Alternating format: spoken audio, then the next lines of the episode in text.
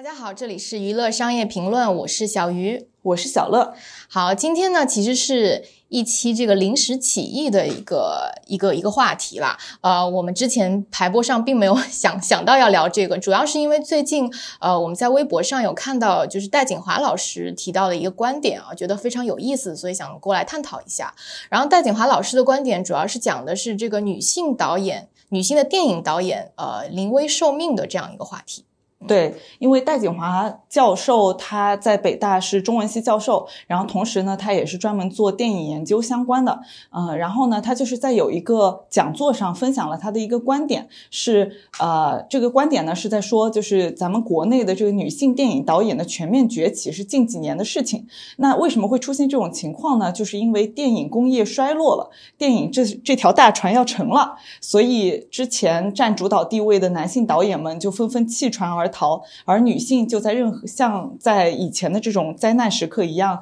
挺身而出，出来接替呃，就是之前男性导演的这些。角色吧，嗯，然后呢，就戴锦华老师，他以前是参与过很长时间的这个中国乡村调查和呃乡村里面的扶贫实践的，嗯，然后他在这个过程里面呢，也是有注意到，就是这些村里面在选村官的时候，如果这个村里面还存在着可以分配的资源的时候，就一定会有非常激烈的竞选和斗争，而最终一定会选出男村长。嗯，而在有一些村庄，就是那种比较一贫如洗啊，只有责任而没有什么好处的村庄里面呢，选出来的就是女村长。所以他也是把他的这个田野调查的过程里面得到的一些呃社会实践上的一些观点，呃，就是套套用或者说是呃 apply 到了这个电影工业方面，然后发现也是有呃同样的情况存在。嗯，就看到戴锦华老师说的这个啊话题呢，就。恰好让我回想起了大概是四月份的时候吧，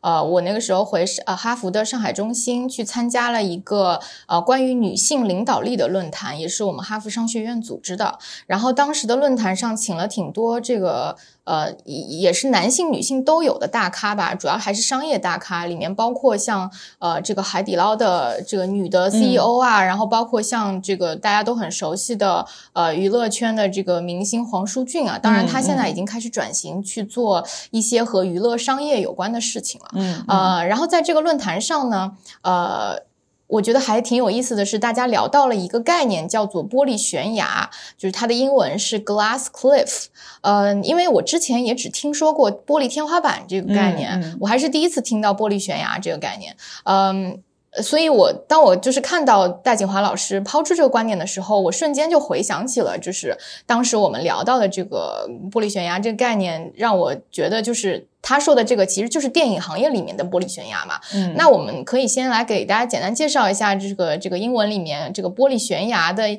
这个定义是怎么回事儿啊？它其实是。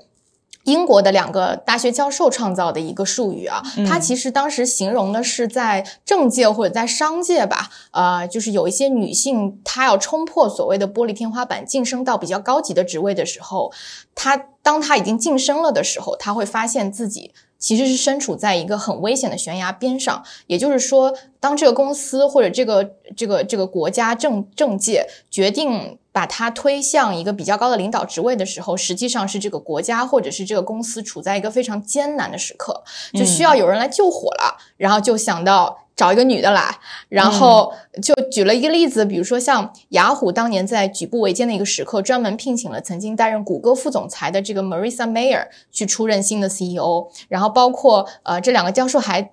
他还做了很多研究啊，就是说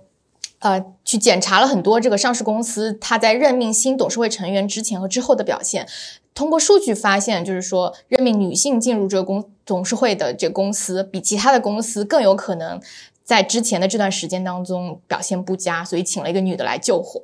啊，所以这项研究就是最后慢慢发展成了就是大家现在所说的这个玻璃悬崖，嗯，其中一个是讲说这个女性她自己是没有办法察觉到哦，我其实是身处在一个。可能很很脆弱、快要破碎的一个悬崖，虽然看上去是高高在上的。在是，然后另外一个点就是，呃，当女性处在这个玻璃悬崖地位的时候，她其实是并没有获得足够的资源和支持的。也就是说，当这个男性，比如说一个男性，呃，被邀请来去救火的时候，他可能往往。会得到比较足够的资源和支持。但是女性来的时候，她就被放上去。嗯然后，嗯、我我后面又去查了一下，就是呃，关于玻璃悬崖这个话题一些引申的想法吧。呃，其中有一些就是讲说，就是为什么。就是当这个公司有危机的时候，他会搞一个女的来上位。嗯其中比较隐藏的一些心理的原因，就是说，呃，一个是大家就觉得女性是就是沟通能力比较好，共情能力比较强，他在公司或者是呃国家遇到危难的时候，他可以显示出强大的共情能力，嗯让他领导的这个团队更加信任他。嗯呃，更加团结。然后第二个点就是说呢，如果搞了个女的上位，然后这个公司成功了，那其实还不错，就是对于公司或者是这个国家来说，它可以度过危机。那如果失败了，这个公司也不会变得更糟，然后大家就可以谴责说，啊，是因为她是个女的，所以也也把把这个事情搞砸了。嗯然后呢，这个公司就会更加因为啊，他邀请了这个女性，所以他非常政治正确、很平等、很进步，然后就继续顺畅的去恢恢复过往任命男性的这种做法。嗯所以这个大概是这个玻璃悬崖的这个定义和一些引申出来的讨论。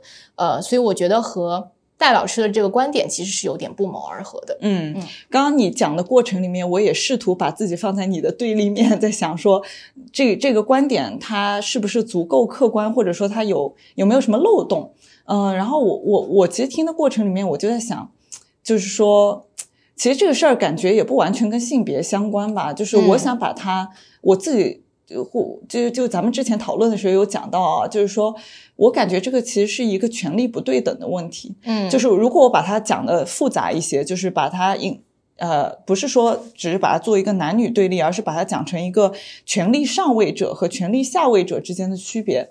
嗯，我觉得其实就你刚刚前面说这个公司陷入危机的时候，我觉得是说白了这个事儿就是有好处的时候。权力上位者肯定就会把这个好处给捡走，嗯然后事后如果说有好处，也会来摘果子。嗯，但是没好处的时候，这些权力上位者就会跑掉。那你留下的这些权力下位者，就只能在潮水退去以后去捡一点边角料嘛。嗯其实我觉得是这个感觉，对，就是所谓的权力不对等，其实不光是男女性别上的，我觉得还比如说你如果放在美国的话，肯定会存在这种族裔上的差别。呃，比如说你白人就是会更有权利嘛，然后你亚裔啊、黑人啊，就是这些群体会相对来说是处于权力下位。然后它其实还有一些其他很隐性的这种权利之间的不对等，比如说你可能是阶级的不同，嗯嗯，或者说你比如说放在国内，你是来自于不同的地域，可能也嗯会隐含着一些权利上的不对等。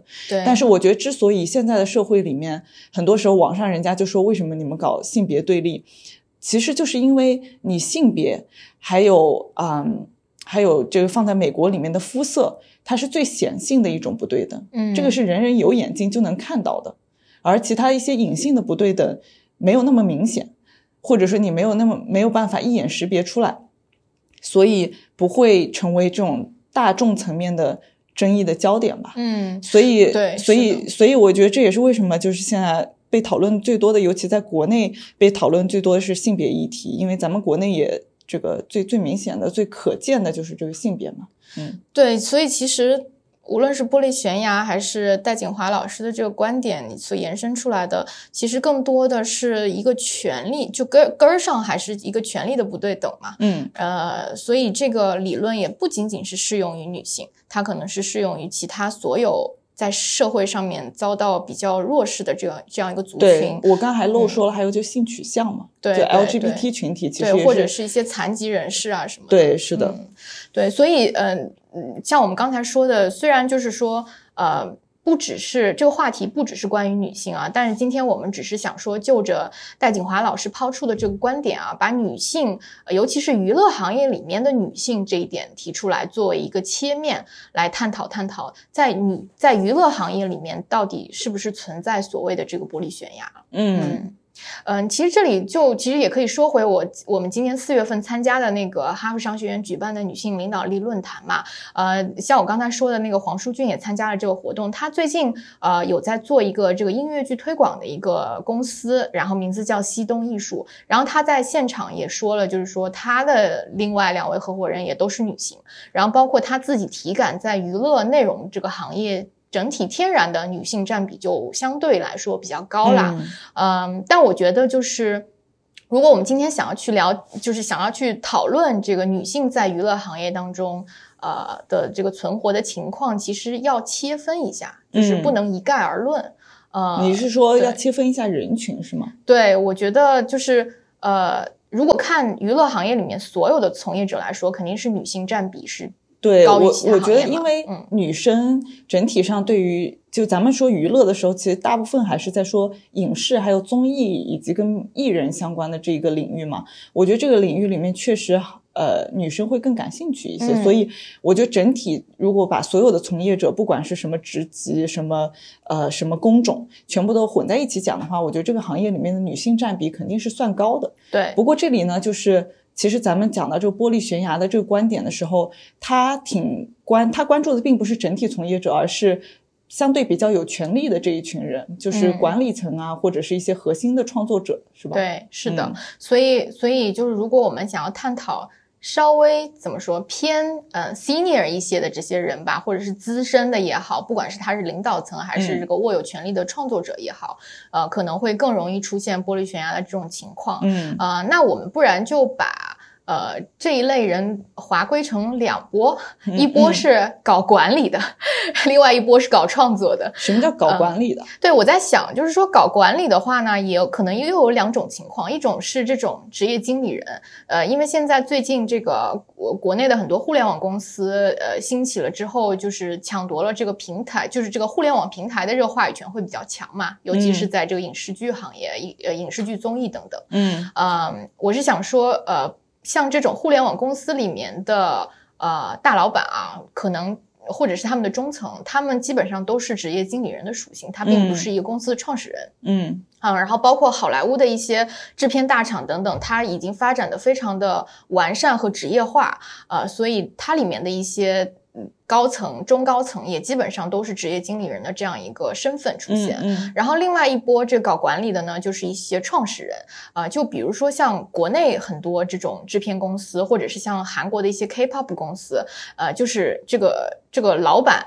他本人把这个公司一穷二白拉扯大，但是呢，就是搞管理的里面，就像职业经理人有很多，他可能并不是就是内容创作出身的，但是呢，对于这种创始人来说，有很多都还是内容创作出身的。嗯嗯，所以就是这个总结一下，就是说创始人和呃这种非创始人的职业经理人这两类人都属于搞管理的。对，是的。然后你刚刚说另外一大类是叫搞创作的，是吧？嗯，搞创作的话呢，我觉得主要就是我们讨论的也还是呃，像导演啊、制片呀、编剧这种呃比较怎么说，权力相对集中的一些创作工种吧，尤其是这种核心创作团队。嗯，当然，如果我们去看就是非核心创作团队，尤其是像一些执行的啊，或者是像上下游的一些领营销链条等等，其实还是会有蛮明显。呃，性别的一些归拢啊，就比如说像呃，搞这个呃综艺或者是剧的片场的执行，有很多都是男生，因为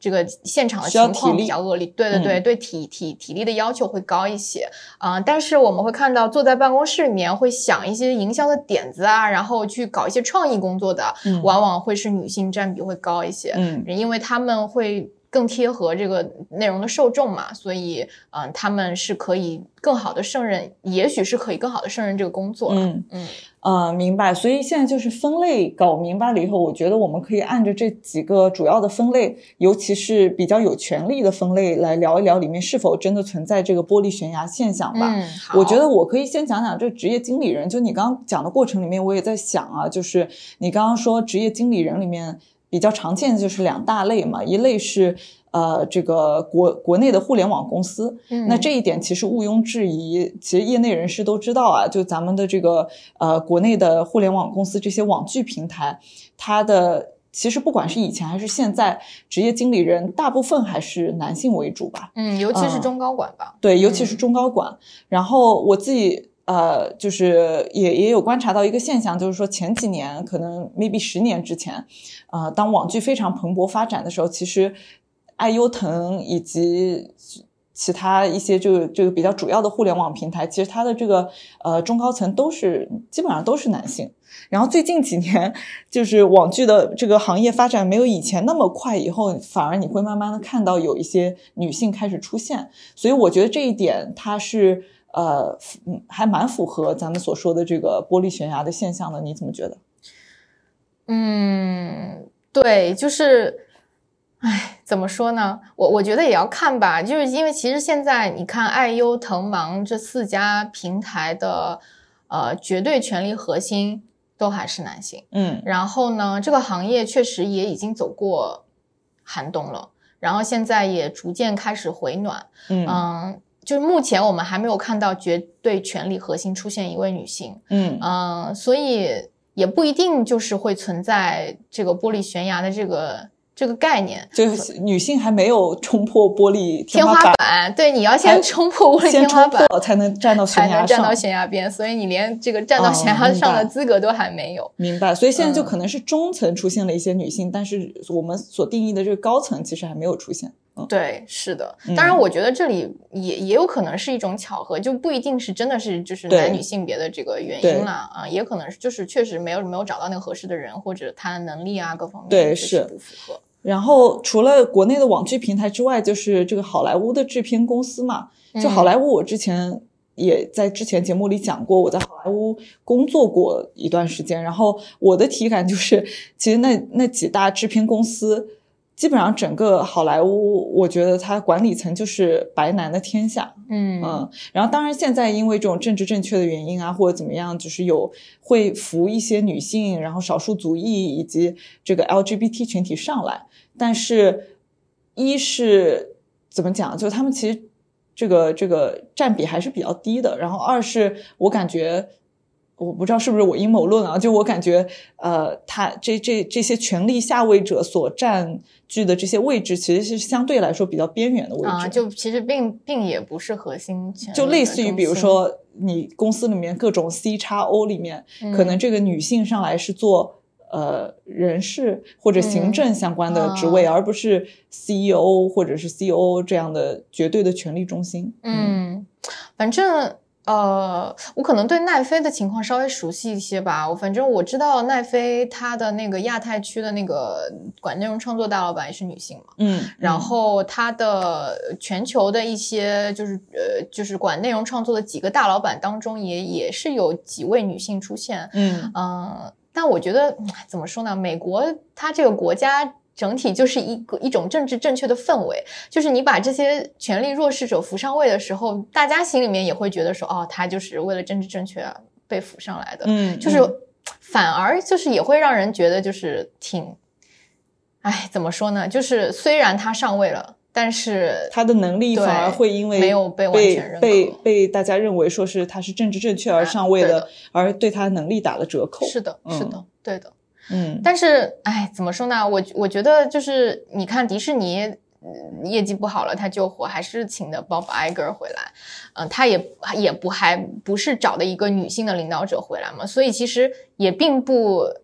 并不一定是这个玻璃悬崖的现象。就会催生的这个情况，嗯，所以还是有挺多反例的，嗯嗯嗯，对，因为我觉得确实，你其实世界上所有的问题都是这样，你没法用二元对立法来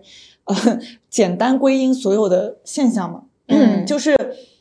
所有的现象其实它背后都是有错综复杂的原因的，我觉得性别肯定是其中原因之一，嗯呃，但它的这个占比到底多少？呃，或者说它相关性到底有多大？其实这个事儿是至少目前是没有这个科学上的归因吧？是我们好像没有看到。嗯，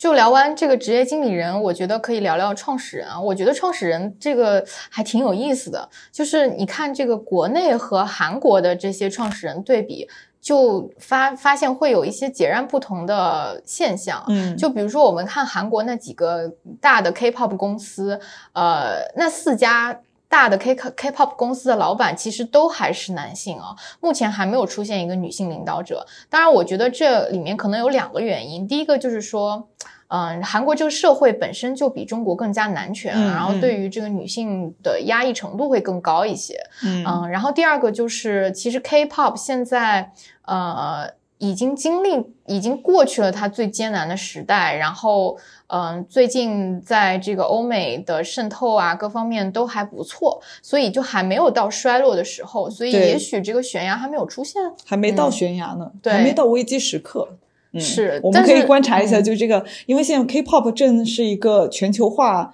风头正盛的时候，我们可以观察一下，等这一波过去了，它遇到下一个这个怎么讲障碍的时候，会不会会不会出现玻璃悬崖现象吧？不过目前好像这几家都还是自己的男性创始人还在位置上，所以也嗯还没有到就是创始人交给职业经理就交给职业经理人这样的阶段。嗯，对，然后反观国内呢，其实我觉得国内的这个呃，就是怎么说，娱乐行业的创始人们。这个舞台上还有很多女性在活跃的，呃，就举个例子啊，比如说像这个龙丹妮和杜华这种艺人经纪公司的老板，嗯，然后包括一些嗯大的头部的影视制作公司的老板，其实也是女性。举个例子，就像呃新力的这个于婉晴和黄澜，然后包括耀客的张萌、华策的赵一芳和他的女儿傅冰心，嗯、然后包括像那个以前柠檬影业出身的杨晓培，现在她也自己创业做了一个西西影业，嗯，就是这些女性都还是非常活跃在中国影视圈的。呃然后她们和这些国内的网剧平台里的这些男性高管也都是可以并驾齐驱，就是嗯话语权不减的。嗯嗯，而且你你会发现，这些人是带领了他们所创立的这些公司走过了一一一定的周期，就是他走过了最蛮荒的那个快速发展期，但是这几年，然后影视寒冬，他们也并没有离开，也并没有就是交给这个职业经理人，然后也并没有这个出现所谓玻璃悬崖情况啊，他还是。一如既往的带领他的公司继续走下去了，甚至有些还跳出了公司，做了新的创业，也比较成功。嗯，我其实听了，就是你刚刚分享的这一些，经过咱们刚才这一段的讨论，我有个阶段，我有两个阶段性的呃 take away 吧。第一个呢，就是我觉得其实确实，虽然大家经常说东亚三国手牵手，但其实我觉得在性别这个点上，中国的情况还是要比韩国跟日本要好得多。嗯嗯，所以我觉得就是一切都是有相对的嘛。我觉得在国内其实已经比韩国好很多。然后第二个点呢，就是我有个隐隐的感觉是，女性如果想要掌权，呃，最好是自己去成立一个公司。嗯嗯，就是如果你你在一个别嗯人设计的机制跟系统里面，你想要一步步往上爬，然后在这个竞争过程里面去打败那些男性，我觉得是一个更难的事情。当然，你创立一个公司也是一个很难的事情，嗯，但是就是如果咱们就是讨论这个玻璃悬崖线下，讨论女性所掌控的这个绝对权利的话，我觉得可能掌就是你自己去创立一个公司，比爬这种企业里面的梯子要好一些。呃，我在想，是不是玻璃悬崖这个概念，它本身也是 for 职业经理人，对职业经理人，可能对于创始人来说并不存在这个问题。对因为他可能从他创立这个公司第一天就已经站在悬崖边上对对，因为你在我们再回到玻璃悬崖的定义，它本身讲的就是说，当一个公司陷入危机的时候，扶持一个女性领导者上去嘛，那这个女性领导者必然就是一个职业经理人的角色。嗯嗯，所以创始人这这部分，我觉得讨论也很有意思啊。但其实它跟它本身就是不落在这个玻璃悬崖这个定义的范畴里面的。嗯，嗯是，所以就是对于搞管理的这两拨人来说，听上去就是，要不然他可能并不适用于这个玻璃悬崖理理论，然后要不然呢，可能他连玻璃天花板都还没有突破，并不具备站在悬崖边上的这个嗯资格。嗯所以呢，就是也不能说玻璃悬崖这个理论不存在，只能说就是可能我们还需要为这种权力下位者争取更多的空间，然嗯后然后我们才可以去检验说到底是不是存在这种道理了。嗯嗯嗯那聊完了，嗯，搞管理的这波啊，我们来聊聊就是搞创作的这波。其实大景华老师的这个观点也主要是针对就是搞创作的这波人嘛，对他他讨论的是电影导演对，尤其是嗯电影导演。呃，那我们就来聊一聊这个就是导演、制片，包括编剧吧，这种核心的这个内容创作者里面是最具有话语权的核心权力位。嗯，因为确实之前都是男性的天下嘛，然后确实近几年很多女性的导演、女性的制片、编剧冒出头来。嗯嗯，是，就是我觉得也不能说以前就没有女性导演，但是我觉得就大家体感上来讲。当大家去想，就是过去这几十年里中国电影工业的发展，是哪些人获得了最多的鲜花和赞誉？是哪些人走过了最多的红毯，在台上拿了最多的奖杯？我觉得确实，你脑子里能想到那些最有名的导演，最获得最多赞誉的导演，其实都是男性。嗯嗯，然后嗯，我觉得确实是戴锦华老师所说描述的这个现象，大方向上是。对的，就是确实以前都是男性的天下嘛，但是现在近几年，我觉得不管是由于这个产业发展阶段的原因，还是由于疫情的原因，确实是这个电影的大船有下沉迹象。嗯，所以就是这个行业没有像以前那么风头正盛了，以后就会有一些女性导演开始获得了更多的赞誉吧。就比如说像。呃，几年前的这个这个贾玲导演的《你好，李焕英》，嗯，然后还有像呃，其实电视剧领域也是一样啊，就比如说像今年呃，有一部就是评价还挺好的电视剧叫《不不完美受害人》，对，它就是一个全女性的阵容。啊，就是所谓全女性，就是指它的编剧、导演都是女性，而且它的整个故事的叙事手法跟拍摄的视角也是从女性视角出发的。确实，我当时就追完了这部剧，嗯，然后我当时看的时候，我就能非常强烈的感到，我甚至都在猜这个摄影是不是都是女性，就是她的这个很多视角都是特别能触发女性共鸣的，但是可能男性是。Get 不到那个点的，呃，我觉得这个还挺可贵的，所以当时我还是为了这部剧打 call 挺挺多的。嗯，是是。但但我我在想，还有另外一个反例啊，就是其实我们现在看到非常活生生的一个例子，就是好莱坞嘛。嗯，其实你看。疫情之后，感觉从二零年往后，整个好莱坞感觉就是有点走向衰落。前段时间一直在闹疫情，然后后面又开始闹罢工嘛，然后最近这个罢工才刚刚结束，所以就一切才刚刚回到正轨。但是感觉整个好莱坞有点元气大伤的感觉，就近近近一两年也没出到什么非常大的爆款或者口碑佳作。嗯，但是你会看到它虽然也走走向衰落，这个大船可能也有点。有点颠簸的情况，但是在这个过程中，并我们看到并没有出现可能更多的这个女性导演或者主创，然后我们会看到这个女性员工的薪酬还是不平等的。就这里也插播一条，就大家也也许知道啊，就是好莱坞的这个女星的收入是要比男星普遍低一个层次的。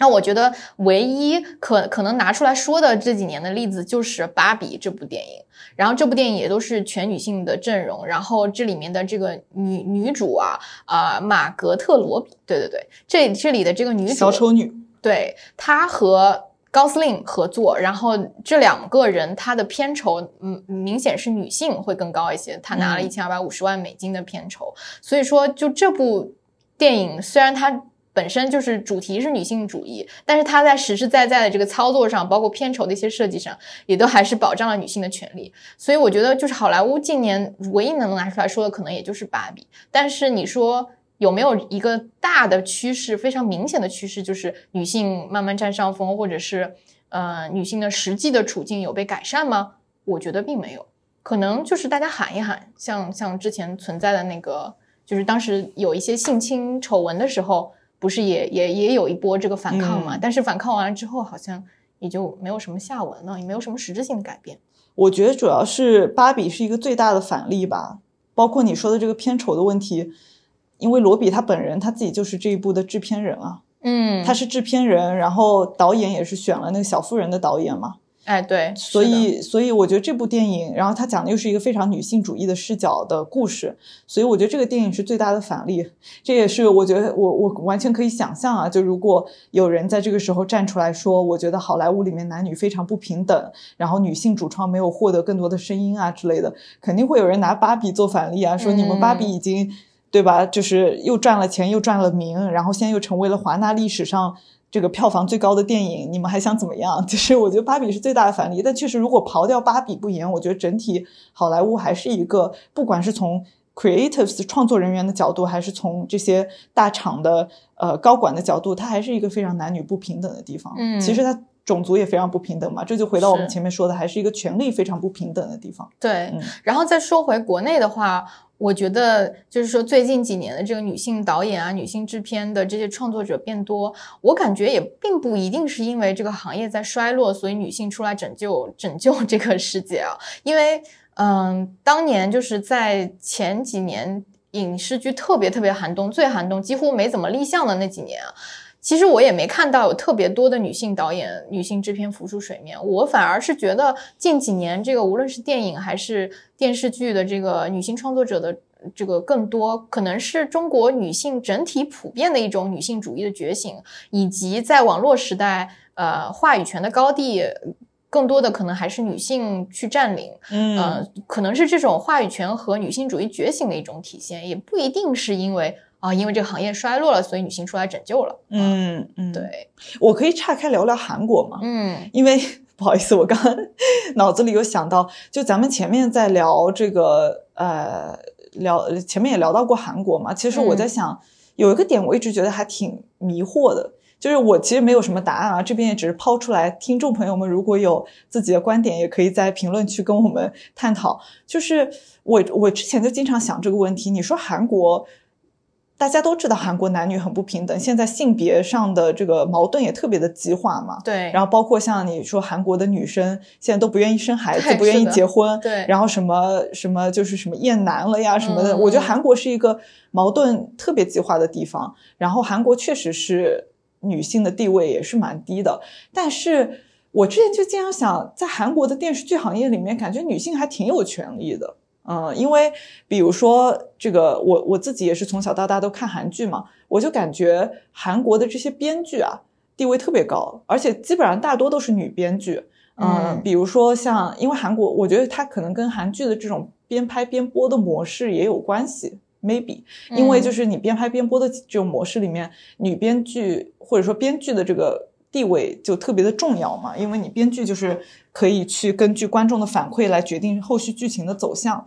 呃，然后呢，我我反而在看韩剧的过程里面，因为网上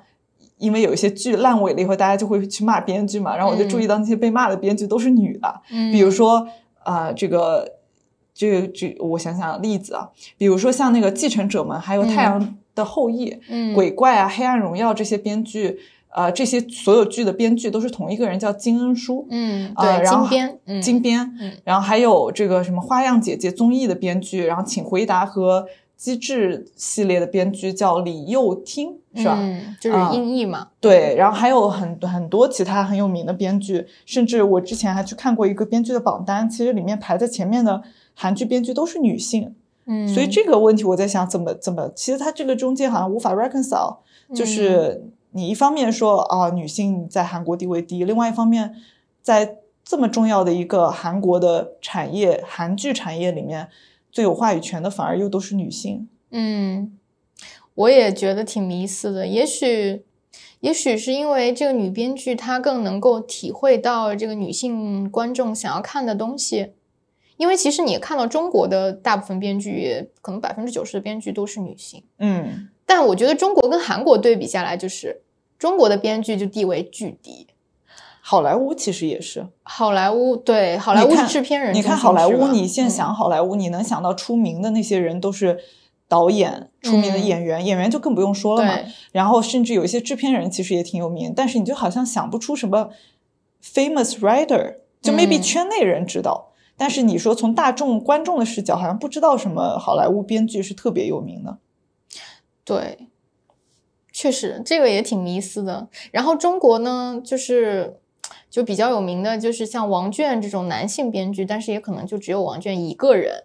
他，但但我就可能再想不到特别有名的男性编剧。然后但是对于这种有名的编剧来说，他可能在剧组里面的地位也是相对来说比较高的。所以我在猜想，就是嗯，对于像编剧或者是甚至是说整个搞创内容创作的这件事情，可能跟这个权利或者是说跟性别啊这种不一定有直接逻辑的关系，可能更多的就是看谁对内容的理解，然后他的感受和创意更加细腻，呃。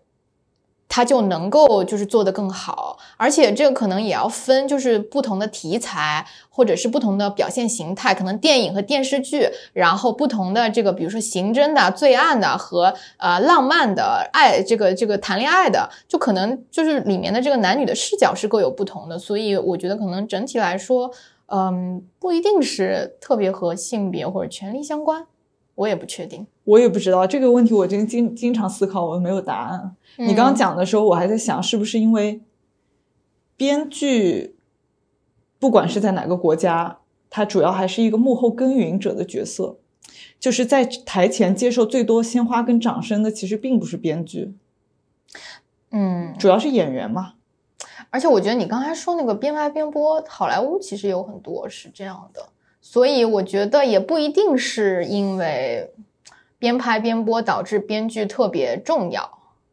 嗯啊，然后会导致这个权力的提升。嗯，好，我觉得这这这部分我们也不聊更多了，因为我们俩确实是没有答案。嗯，因为我觉得这个，如果说真的要把这个东西给这个盘根错节的原因给查清楚，我就可能得写个论文了。嗯，是啊，但是我觉得就是归根结底来说，呃，我们还是希望鼓励有更多的。女性创作者走进呃核心的创作这个权力中心，嗯，然后拍出更多女性视角的作品，然后反映一些女性在当下这个社会也好，就是呃当下的这个思潮当中整体的一个成长和心路的变迁吧。这个其实是我还挺期待看到的。嗯，是的，可能也许就是说当。当内容结合了商业的时候，就会出现了一些权力分配的不同考量吧。嗯，所以所以就是我我就觉得创搞创作的这这帮人，就可能还是相对来说是以创意、内容、实力来说话。然后这个玻璃天花板的这个以及玻璃悬崖的这个情况，也许在这个娱乐商业的这个呃领域，可能会更出现频出现的这个几率可能会更高一些。对，是，对，好，呃，我觉得这个话题还是很有意义的。其实咱们之前也说到过，就是说，感觉，其实咱们之前不是聊除了影视剧之外，我们还说到过游戏行业嘛，嗯，就是感觉怎么讲，游戏行业其实也是。男性为主导，其实但但很多人又会说，那本来玩游戏的也是男生为主，所以我觉得这个话题本身就确实非常非常复杂，你很难用二元对立去把它给掰扯。而且有很多鸡生蛋，蛋生鸡的 argument。对啊，对啊，就是这个这个吵是永远吵不完的，所以我觉得是一个值得一直关注、一直探讨的问题吧。然后，嗯，然后我我想我想讲的另外一个点是什么？就是说，就是我觉得。其实做这期节目也是希望有更多人也会从不同的视角来想一想这个问题，就比如说参与到这个讨论中，参与到这个讨论中来，就是比如说，如果你是一位男性，然后你又是个直男，你一直都是处于一个社会里面的自然而然的权力上位者的形象，其实我很希望说，权力上位者们也可以有更多的同理心，来呃试着站在权力下位者的视角来想想说为什么。会其他人会有这样的诉求，嗯，是的，就是，然后我觉得同作为为自己争取权利的权力下位者们，呃，也要学会说可能更辩证、更平衡的去呈现自己的一些观点，而不是非常简单的把所有的现象都归在这个二元对立的观点上，因为这样其实你是把。另一方推向了更远的反面，对，是的，让对方更不愿意来听你的诉求，更不愿意来理解你的视角。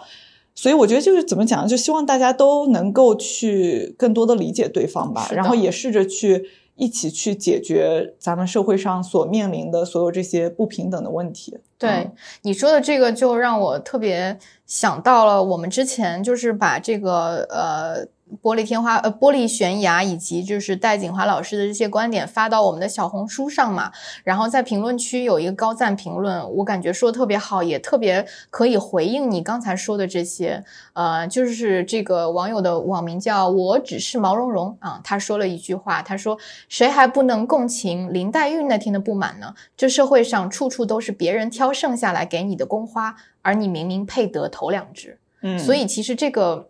并无关，并非一定关于性别，并非一定关于，嗯，就是族裔或者肤色或者是你的性取向，而是，嗯，如何能够更好的去共情彼此，然后能够理解彼此，嗯，然后鼓励那些处在权力下位置的人，呃，更多的去展现自己的才华吧。嗯嗯，好，好，那我们今天就聊到这里吧。呃，其实我们也希望大家。就是有什么想说的一些讨论的，我们在评论区里面多多互动。其实这是一个很好的，我觉得可以激发讨论的一个话题了。呃，也希望说这期节目可以帮助到一些呃我们所说的这个权力下位者，然后能够鼓励你们更勇敢的展现出自己的能力吧。嗯，好好，那我们就聊到这里吧，拜拜，拜拜。我们是娱乐商业评论，关注娱乐与商业的交叉点，愿景是向世界讲好中国故事。两位主播都毕业于哈佛商学院，因此能从商业视角专业剖析娱乐行业。除了播客，我们的微信号是 EBR Fans，欢迎加入我们满是娱乐业内人士的听友群，一起交流。我们的小红书和 B 站账号都叫娱乐商业评论，有更多播客里没有的图文和视频内容。我们的微信公众号上会有播客的文字稿，由于不可抗力，公众号和视频号用的都是英文名 Entertainment Business Review。如果你喜欢我们的节目，想要表达你的支持，请在以上平台多多关注我们的账号，并与我们互动，或是在小宇宙 Show Notes 和微信公众号文章的最下方为我们打赏哦。